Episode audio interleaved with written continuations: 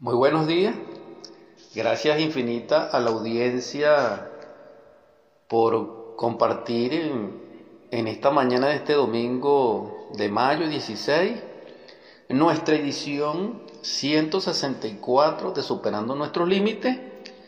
La 163 anterior no se pudo transmitir por vía, tele, por vía radial, sin embargo hice el esfuerzo para cumplir con la audiencia que me ha seguido y comparten este programa, repito, lo pude realizar en una grabación y se subió a YouTube.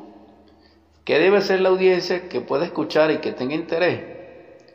Escribe Superando nuestros límites por Danis Rodríguez en YouTube y e inmediatamente tiene acceso a Superando Nuestros Límites desde el programa 126 y aparte de eso una variedad de propuestas interesantes que aproximadamente son como 300 audios. Repito, Superando Nuestros Límites por Dani Rodríguez en YouTube. En todo caso, feliz de compartir con ustedes esta nueva edición en el nombre del Cristo que la paz más profunda reine en vuestros corazones y en vuestro espíritu, y que la gracia de nuestro Salvador inunde totalmente a plenitud vuestro ser, para que sea plena no solamente de bienaventuranza y felicidad, sino también de prosperidad. Amén. Ahora vamos a dar un desarrollo a nuestra edición 164 de Superando nuestros límites. Ciertamente, dentro de nosotros, en el fondo, en el estado en que nos encontramos, hay dudas, incertidumbre, estados de ser escépticos, a veces mm, se llega al punto de ser incrédulo y muchos otros llegan al estado psicológico de materialidad, total. Sin embargo, toda la naturaleza nos muestra un principio que rige toda la dimensionalidad, expresión y plenitud del universo y del cosmos, expresando la vida en sí. Me refiero a ese principio, dijéramos, inefable de mm, el equilibrio, que también podría llamarse en una manifestación determinada armonía, balance ese principio rige todo lo que es la vida universal, repito, y cósmica, en todos los niveles, en todas sus expresiones, en todos los especímenes, en todos los cosmos. Nosotros no somos una excepción a ese principio y como tal debiera de regirnos. Y de hecho lo hace. Por eso existe la justicia, por eso existe la ley y por eso existe la misericordia. Porque como es un principio cósmico, inherente al ser y a la perfección, todo lo que no esté en armonía es imperfecto, viola la ley, la justicia y dijéramos como las palabras tocantes al Evangelio sería como estar bajo la ley. O en otras palabras, si violamos un principio, una ley, tenemos que asumir las consecuencias, que generalmente son punibles, o son penables, o producen, dijéramos, dolor a nuestra existencia. Entonces, saber vivir en inteligencia es saber vivir en armonía. Saber vivir humanamente es saber vivir en equilibrio, en balance. Quien comprenda este principio ciertamente comenzará a comprender que Él es parte de un todo y que el todo es parte de Él. Y Él respirará con ese todo y el todo respirará con Él, es decir, con cada uno de nosotros. Cuando nosotros comprendemos eso, entonces no afectamos a nuestros semejantes.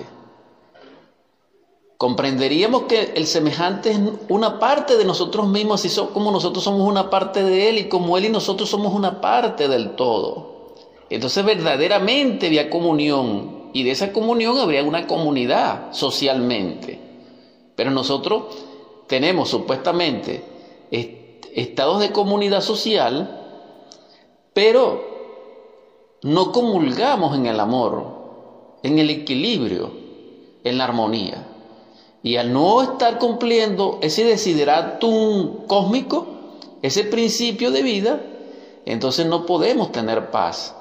Y al no tener paz, siempre hay un conflicto, ya sea individual, ya sea colectivo, ya sea en cualquier dimensionalidad social o incluso interior, psicológicamente hablando. Y en ese estado nos encontramos todos y la humanidad. ¿Cómo podemos nosotros emanciparnos de la no paz, de la violencia, del odio? Necesitamos despertar en el amor. Pero como ya hemos hablado bastante de amor, es necesario recordarlo en forma contumaz, porque sin amor nada es. Sin amor nada será, nada fue.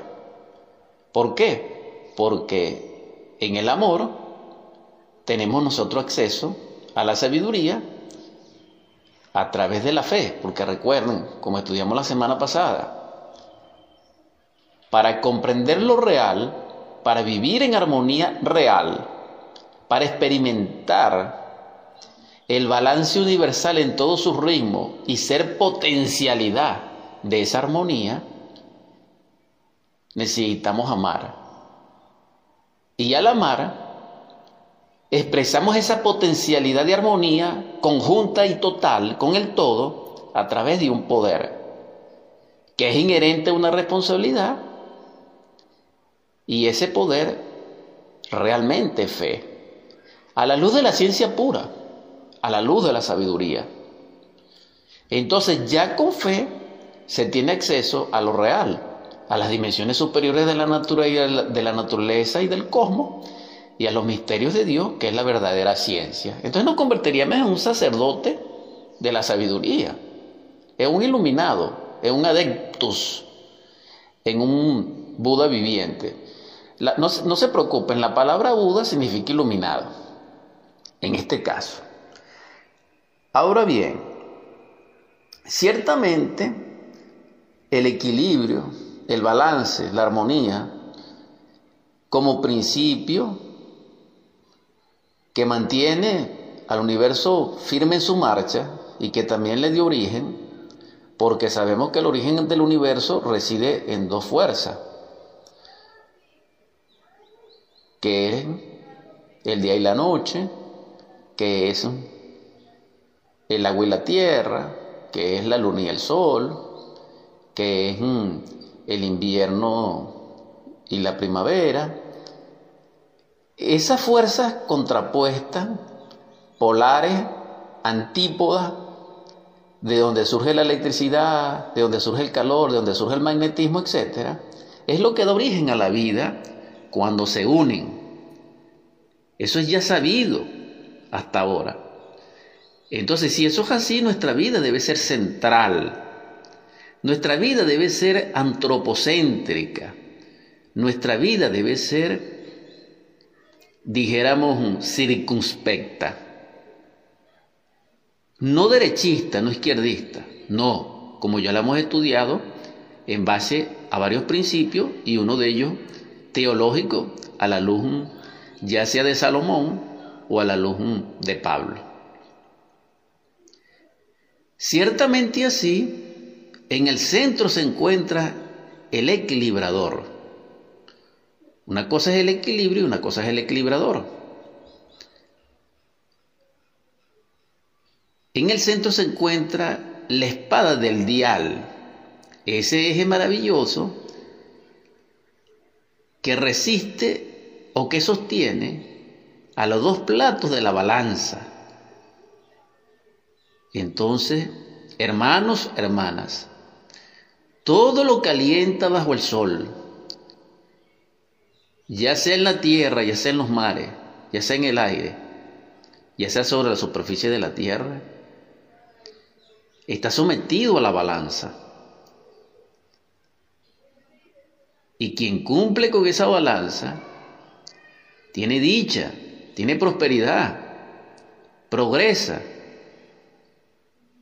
Pero quien no cumple, con ese principio, desequilibra la mecánica universal de la vida y muy específicamente la mecánica social o mucho más profundamente su propia mecánica interior psicológica vivencial y se llena de conflicto, cuyos resultados, dijéramos, nefastos y fatales, va a ser lo que nosotros denominamos problema sin embargo, no me agrada mucho esa palabra, pero lo estoy comentando como orientación colectiva.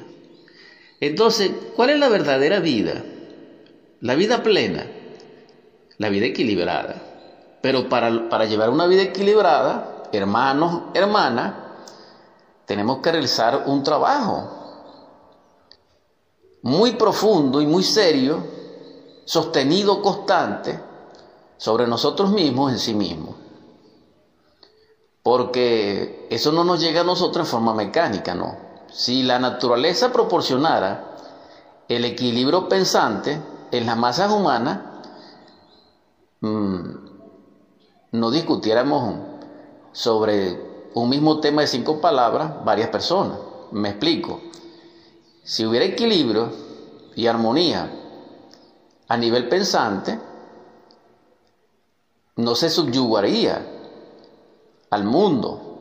No se le oprimiría a través del idealismo, no. No se discutiría sobre este o aquel tema. En otras palabras, si se reúnen tres personas que están estudiando el Evangelio, en este caso cada una no va a tener su propio punto de vista, sino que aparte de tener su propio punto de vista, van a coincidir en lo real. Pero eso no sucede, hermano, porque si eso sucediera, hermanos y hermanas, no habrían miles de sectas de cuatro evangelios. Entonces, ¿cuál de los cuatro evangelios es cierto? ¿Cuál es más cierto? ¿Los evangelios canónicos, los evangelios apócrifos, apócrifos o los evangelios que también se llaman protoevangelios? ¿O cuál es más cierto? ¿La Biblia actual con todas sus traducciones o la Biblia la más antigua. O, ¿cuál es más cierto? La opinión de X o Y director místico religioso o líder espiritual, dijéramos, para no herir susceptibilidades, ¿cuál de ellos tiene la razón? Esto, esto implica que aunque tenemos el derecho de libre pensamiento que es inalienable y que es intrínseco a la vida y que es sagrado, eso no implica el criterio de unidad cósmica a nivel del pensamiento. Cuando ya nuestro pensamiento se mantiene estable, nosotros pudiéramos sostener un pensamiento un minuto. Pero realmente sostener un minuto un pensamiento es difícil porque Resulta ser que nosotros no pensamos, sino que asumimos y pensamos que pensamos y soñamos que pensamos, pero no es así. Esa es la tragedia de nosotros. Y eso no solamente en el mundo pensante, también sucede en el mundo emocional, en el mundo instintivo, en el mundo volitivo y en los mundos oníricos de ensoñación. Entonces no quiero hacer este tema tan profundo porque yo sé que a alguno le pesa entre comillas dijéramos, este tipo de análisis. Pero sin embargo, si no tocáramos este tema en ese nivel, no estaríamos haciendo nada, sino que estuviéramos hablando por hablar. Y esa no es mi posición, ni es mi deber, ni es mi trabajo, ni es mi gozo, ni es mi facultad, sino humildemente llevarlos a ustedes a una reflexión, a quien quiera escucharla, a quien, a quien tenga ese corazón anhelante de luz, como viandante del camino que aspira a las grandes realizaciones de la luz. A ellos va mi clamor, a ellos va mi canto, a ellos va mi exhortación. No al que está lleno de sí mismo, no, no al que sabe mucho, no. Eso lo respetamos. Estamos hablando simple y llanamente para aquel que comienza a sentir en su corazón que realmente no sabe, que realmente está equivocado, que realmente no le funcionan las cosas y ya es suficiente. Para ese tipo de persona es que va dirigido esta plática, este compartir. Entonces, si el principio universal y cósmico de equilibrio y de armonía mantiene el mundo firme en su marcha y mantiene el cosmos inefable firme en su marcha, sin conflicto. Así debe ser nuestra vida, tanto interna como social. Entonces ya la vida sería distinta. Ya no había pesares, tristezas, fraude, depresiones, engaños, corrupción, sino que comenzaría a reinar la paz y la luz. Porque si cada individuo, llamémoslos así entre comillas, porque tampoco lo somos, porque somos una pluralidad psicológica, tenemos múltiples personalidades, pero como tenemos un cuerpo físico, entonces vamos a llamarlo individuo en ese sentido. Si cada individuo comprendiera su nivel de responsabilidad,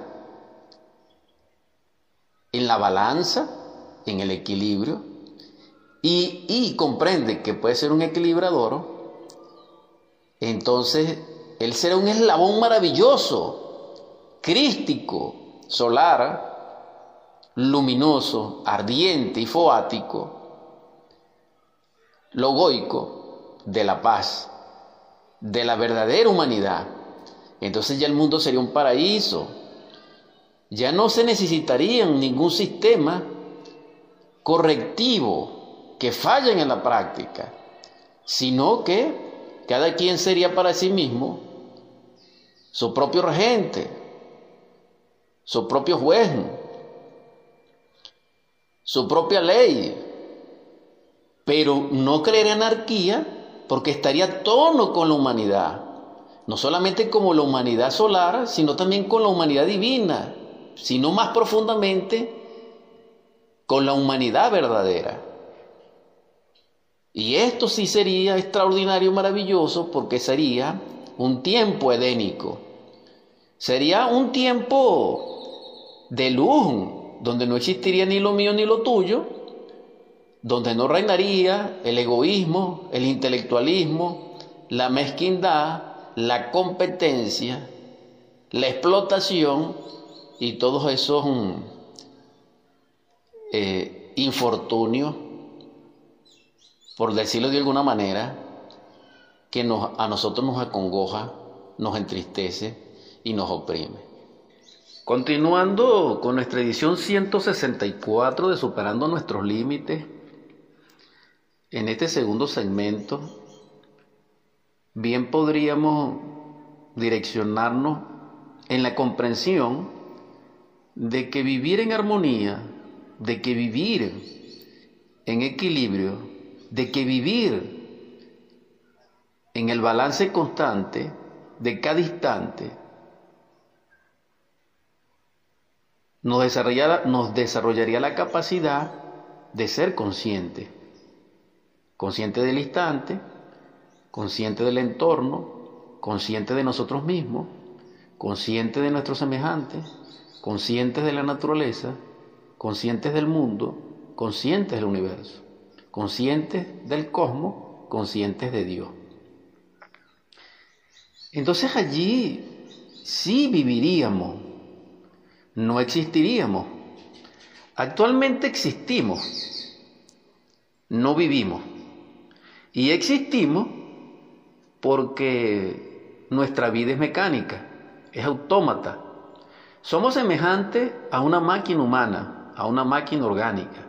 Y tenemos nuestro programa y todo.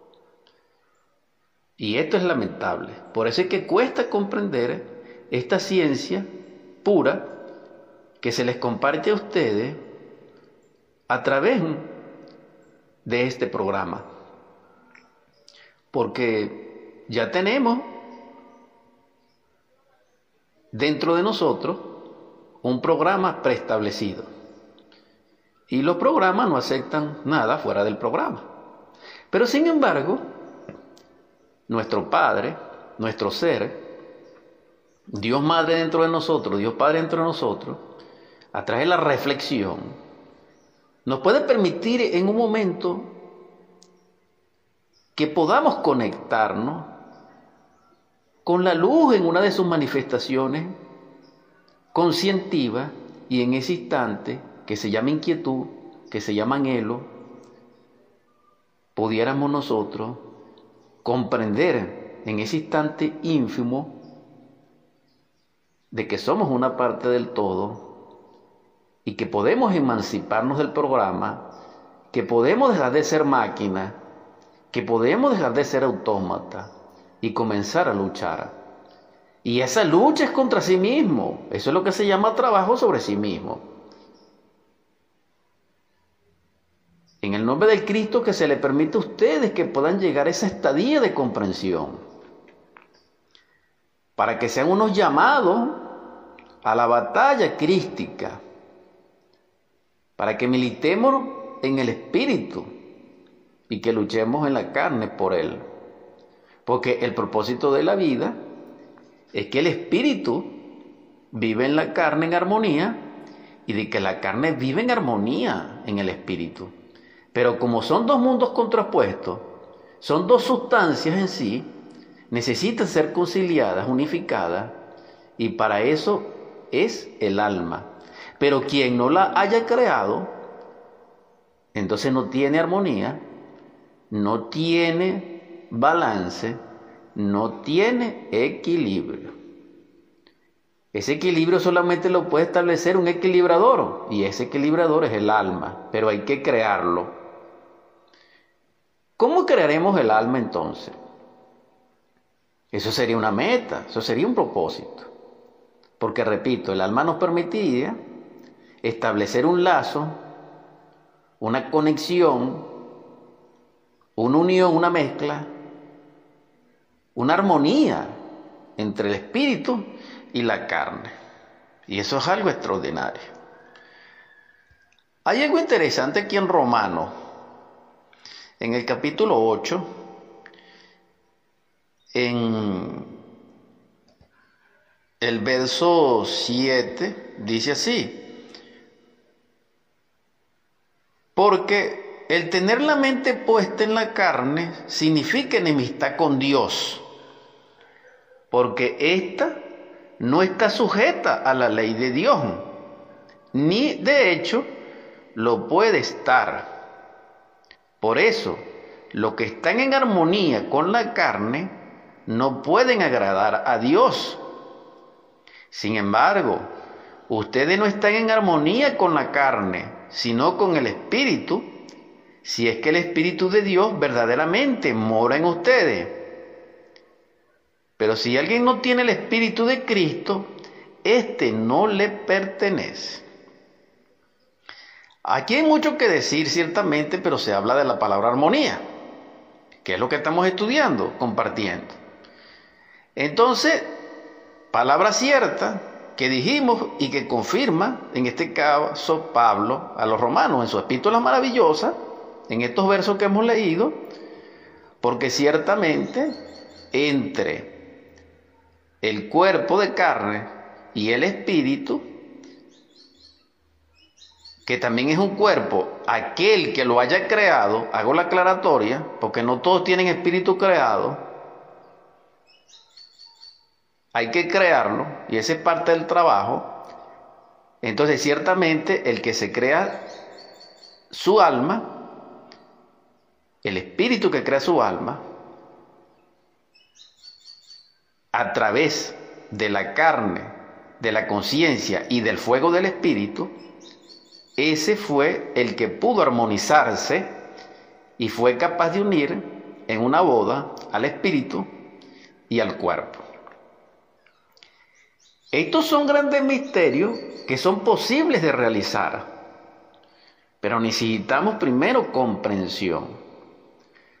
Entonces, la reflexión sería, ¿por qué nosotros actualmente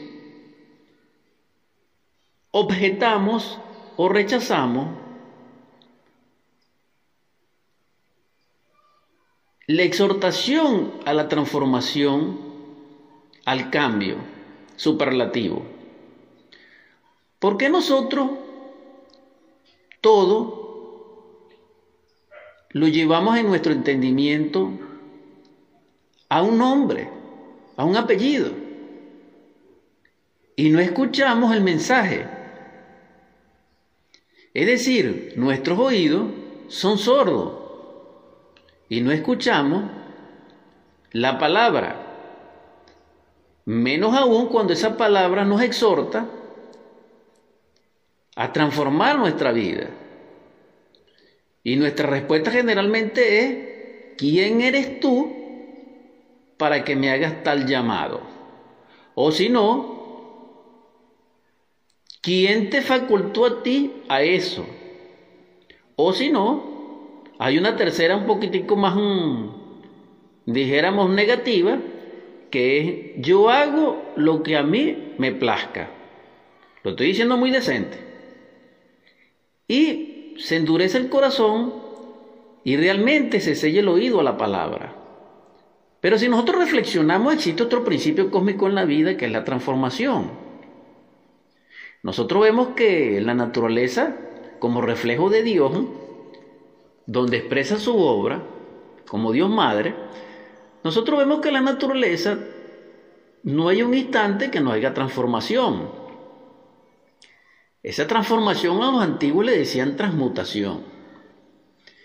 Vemos cómo se transforma a través del calor, se transforma el agua en vapor, el vapor se eleva a cierta altura de la atmósfera, y a través de poderosas corrientes ionizantes se suspende y posteriormente en cierto tiempo determinado se precipita como lluvia, como nieve, etc. ¿Quién dirige esos procesos? Porque eso no puede ser mecánico. Porque si para que nosotros podamos convertir agua en vapor, necesitamos presión, necesitamos calor, necesitamos cálculos de temperatura, necesitamos metales, necesitamos industria, necesitamos cronómetro. Entonces, ¿qué inteligencia directriz extraordinaria rige la transformación a cada instante de cualquier reino manifiesto de la naturaleza? Nosotros vemos que todo realmente se transforma día a día, de instante en instante. Pero aquel que no se transforma realmente sucumbe realmente queda como una vana sombra que pasó. Por eso nosotros estamos como estamos. Porque aparte que no vivimos el instante, no transformamos nada. Quien sea capaz de transformar su instante, ese comprendió el principio del equilibrio y se convierte en un equilibrador. Porque él ya no será una criatura mecánica que puede manejarse fácilmente con con una sonrisa, con una adulación, con un aplauso, o se ofenderá fácilmente con un grito, con una ofensa. No, no, no. Él tendrá equilibrio, y no solamente eso, sino que servirá de equilibrador para el mundo. Y entonces comenzará a vivir conscientemente. Entonces, estos dos principios elementales son maravillosos, repito. El principio del equilibrio, de la armonía, del balance. Y segundo, el principio de la transformación. Porque la transformación nos demuestra un mundo mutable, un mundo que puede, dijéramos, balancearse. Fíjense ustedes cómo hay una relación intrínseca maravillosa entre estas dos leyes. Pero si nosotros no cumplimos esas leyes, nosotros realmente no comprendemos la naturaleza, entonces no tenemos ciencia, porque el que tiene ciencia es el que comprende la naturaleza en sus procesos de Dios. Y quien no conoce la naturaleza, no conoce a Dios, ni conoce lo real, ni conoce ciencia. Ah, que nosotros podemos ponerle ese nombre, sí, pero ese no es el asunto.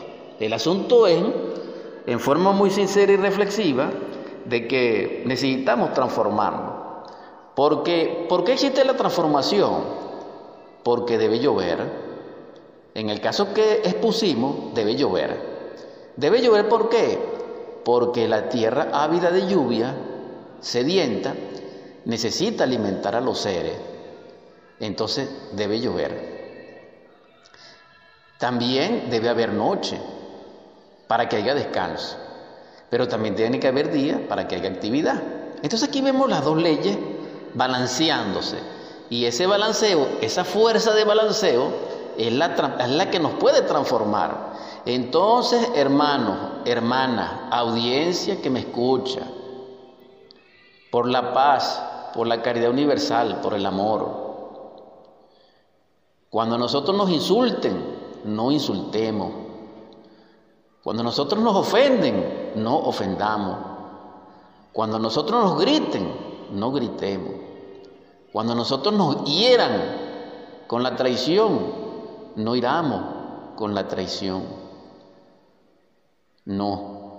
Vamos a ser un ser transformativo vamos a ser un ser equilibrante, vamos a ser un ser de armonía. Entonces la vida será distinta. Entonces nosotros podemos decir en humildad, vivo para vivir, vivo para ser partícipe de la luz, porque la luz es la vida, porque la luz es la que origina todos estos principios y leyes. Entonces necesitamos transformarnos.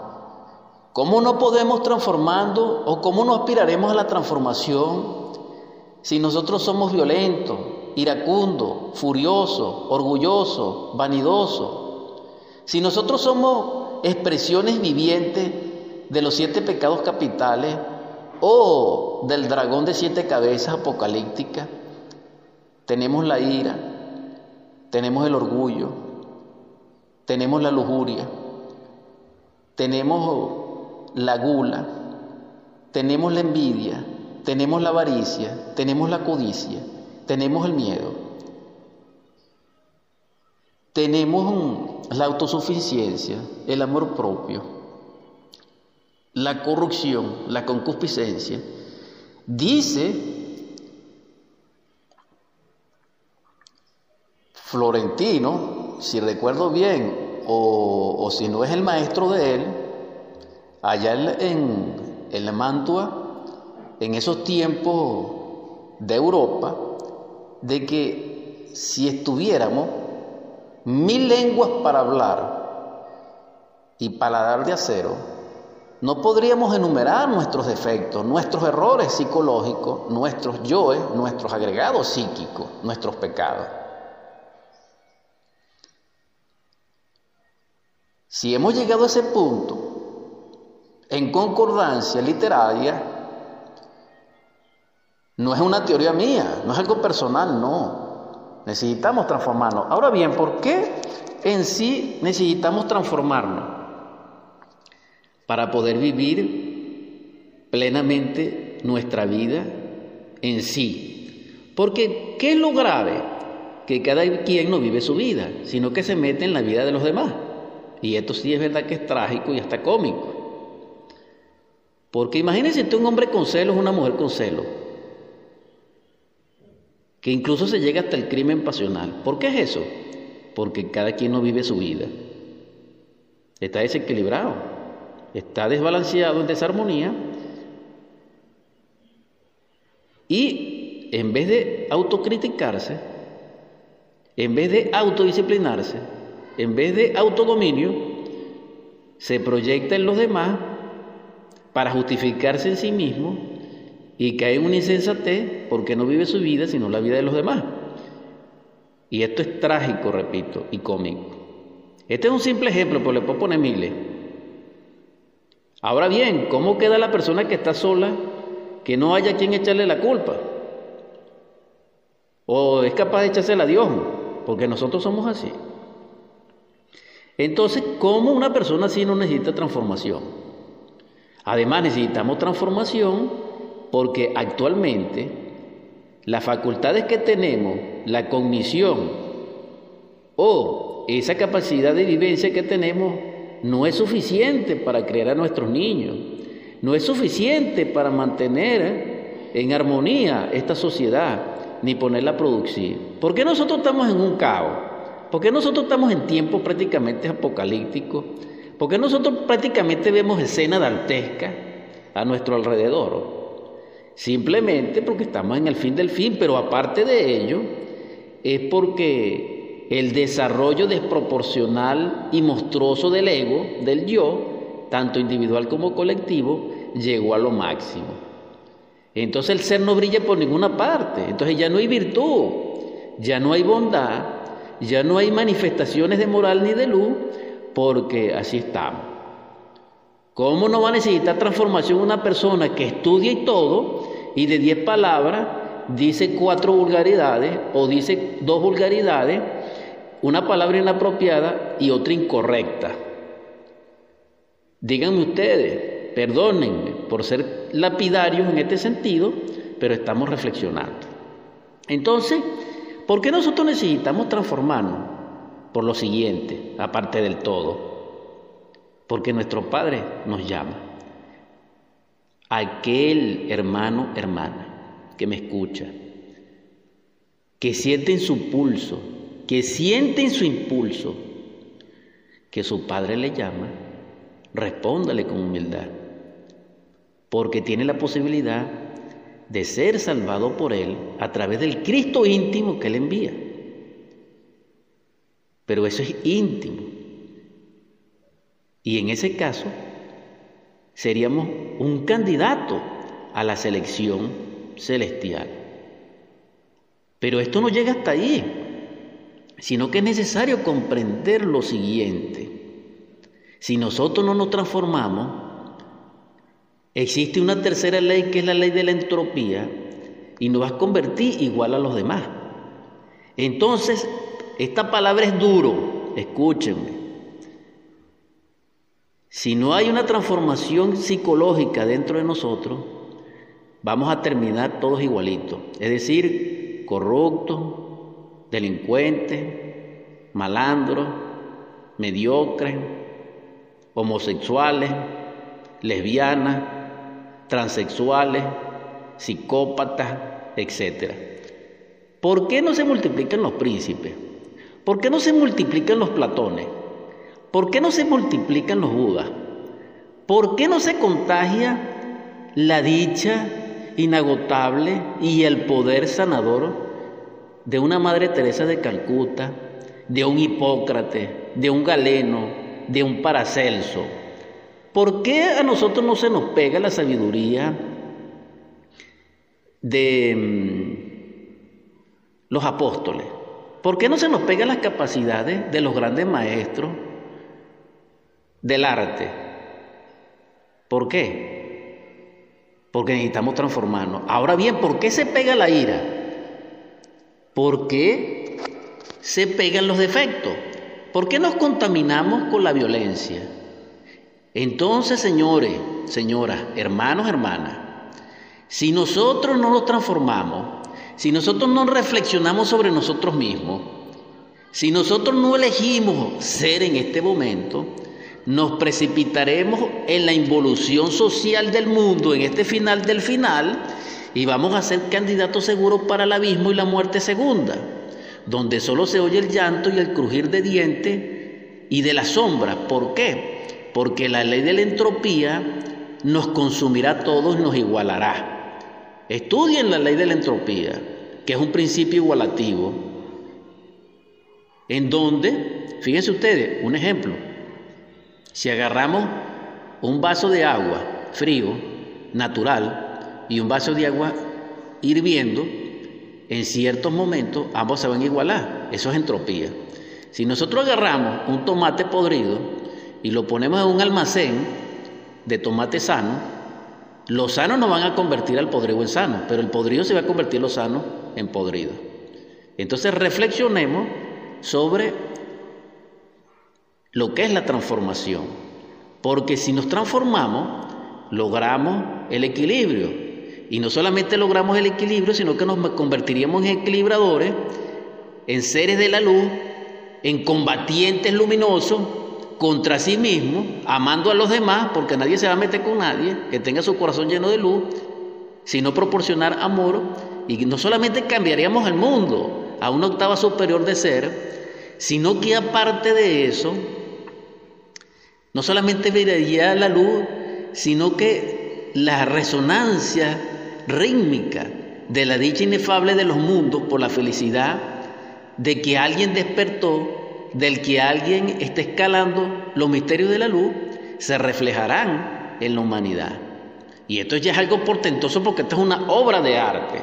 Pero el punto es el siguiente, ya que estamos terminando nuestra transmisión 164 de Superando nuestros límites, de que tenemos que transformarnos para poder equilibrarnos, armonizarnos y establecernos en balance, sino que también así nosotros no seríamos vencidos, asimilados por la entropía que está destruyendo el mundo. Ahora en estos momentos se dicen groserías hasta por la radio. ¿Qué mundo es ese? ¿Cuál es la gloria de los estudios, de la modernidad? de la posmodernidad, ¿dónde queda? Esa es falacia y es engaño. Hemos terminado la transmisión 164 superando nuestros límites, gratitud infinita. Vamos a convertir estas ondas hercianas rápidamente en oratorio, en el nombre del Cristo, por la caridad universal y de acuerdo a la ley, a ti divino Logos, que eres nuestro Salvador y Redentor, que eres el amor y el perdón, que eres la viva representación del Padre en toda su perfección, te suplico, Señor, perdónanos. Y donde, hay, donde hayan ayes y dolores de enfermedad, Señor, derrama sobre ellos tu espíritu de sanación y de vida, de dicha, Señor. Te imploro que en los hogares donde reine el hambre, la desolación, la miseria y la carestía, derrame sobre ellos tu espíritu de abundancia, de prosperidad y de riqueza. Te ruego, Señor, te suplico, que en los hogares donde reina el divorcio, el grito, la violencia, la desesperanza, el llanto, el miedo,